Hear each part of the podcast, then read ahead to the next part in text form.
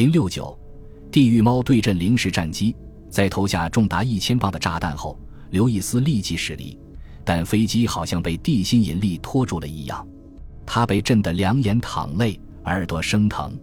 刘易斯向后望去，失望地发现航母冒出的浓烟和火焰并不大。他原本以为，既然航母载有大量燃料和军械，爆炸后的场景应该更加壮观。很快。刘易斯意识到，他投下的穿甲弹有可能穿透了甲板。如果在船舱内爆炸，景象当然不够壮观。事实上，炸弹击中了飞鹰号的舰岛，爆炸后导致许多人丧生。刘易斯收起俯冲机翼，加速到二百八十节，飞往东南方向，从一千英尺低空撤离。我的速度似乎还不够快，刘易斯说。有报告称，他命中的目标船尾向下。右舷轻侧，停在水面上一动不动。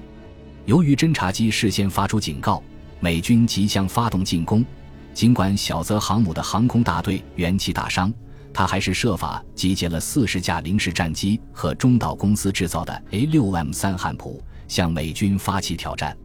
这些飞机在高空各自就位，以保卫下方的航母。他们个个咄咄逼人，技巧娴熟。在诺曼恩斯特里上尉的率领下，列克星敦号上的复仇者紧盯这支队伍。沃伦·麦克莱伦属于第二支由三架飞机组成的小队。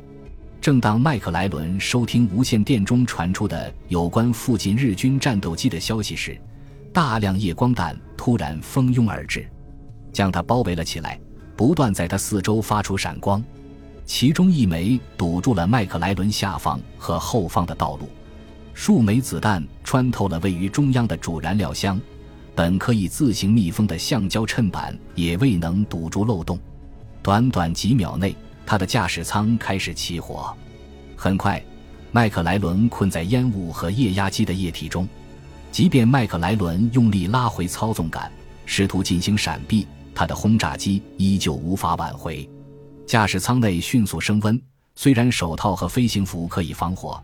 但舱内温度令人难以忍受。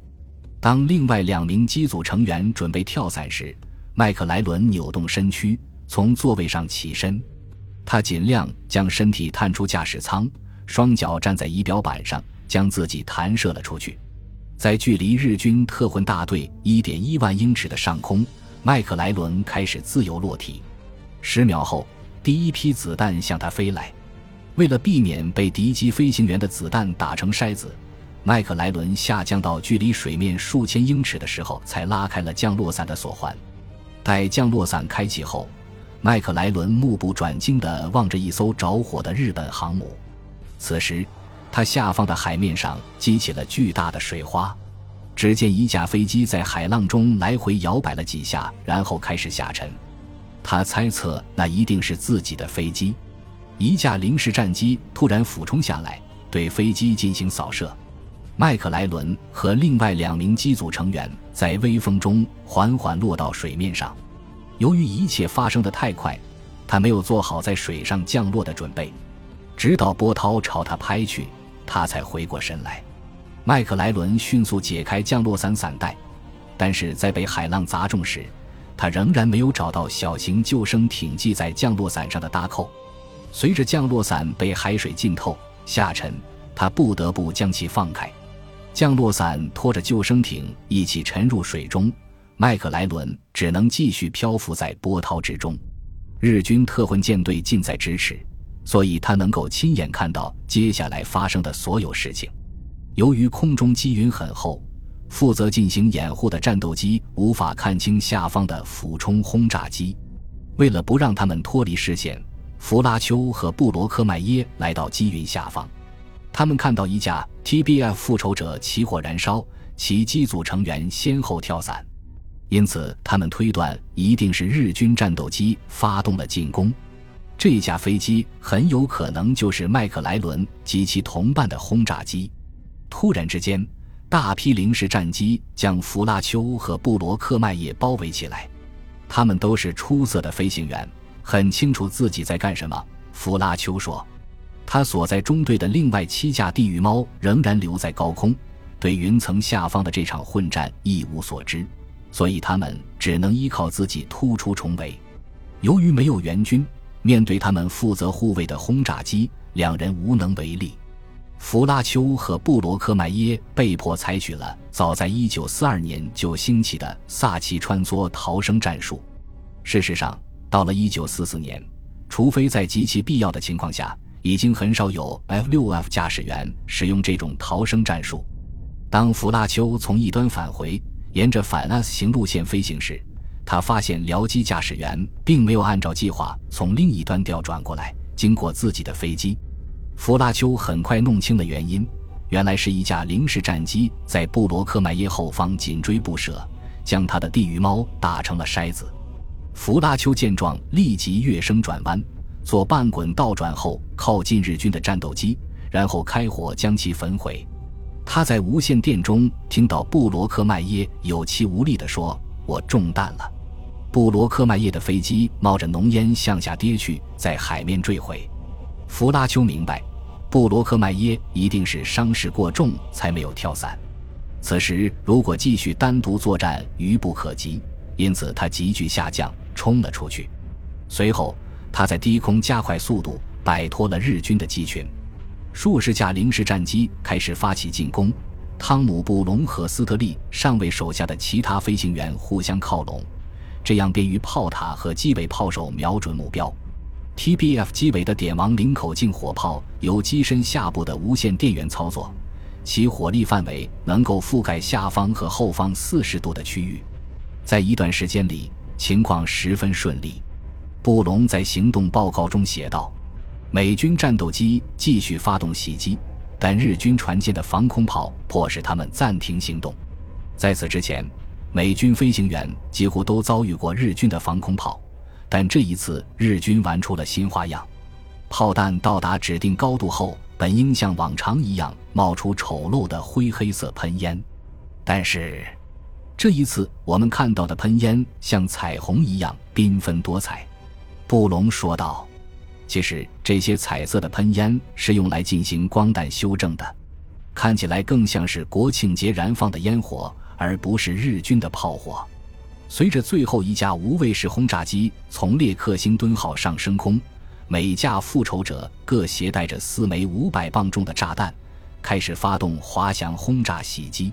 斯特利上尉向隼鹰号和飞鹰号靠近时，太阳在地平线上仍隐约可见。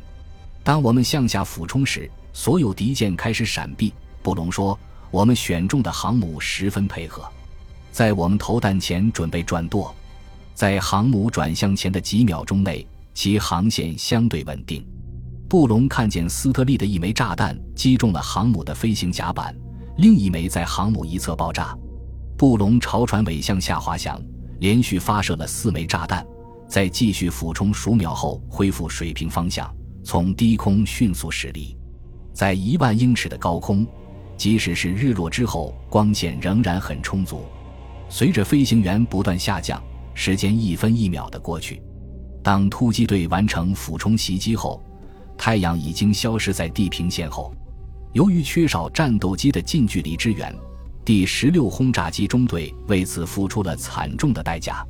发动袭击后，一支由九架无畏式和三架复仇者组成的队伍前往距日军特混舰队以东八至十英里的地方汇合，然后准备返回各自的航母。他们的飞行高度很低，仅有数百英尺。在经过两艘日军巡洋舰时，他们遭到了炮火的猛轰。在闪避过程中，三架无畏式与队伍失散。接着，一支由八架甚至更多零式战机组成的敌机分队从高处朝他们左侧扑了下来。日军飞行员依次对这三架美军轰炸机发动了俯冲袭击。由于无畏式的后座炮手猛烈开火，一开始数架零式战机停止了进攻，但第三架敌机飞行员依然迎难而上。在靠近 J.A. 希尔兹中尉驾驶的轰炸机时，敌机将希尔兹的驾驶舱打成了筛子。有人看到希尔兹浑身颤抖，最后跌倒在操纵杆上。当这架零式战机经过时，三架美军飞机向其发射了数百枚子弹。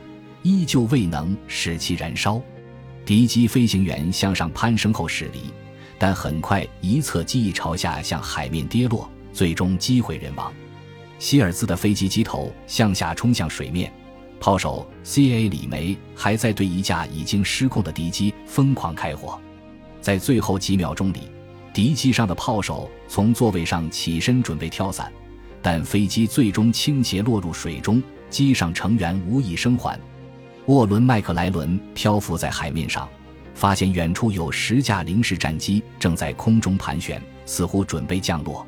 接着，他看见一英里开外的一艘日军航母从船头至船尾都燃起了大火，船身严重倾斜，即将沉没。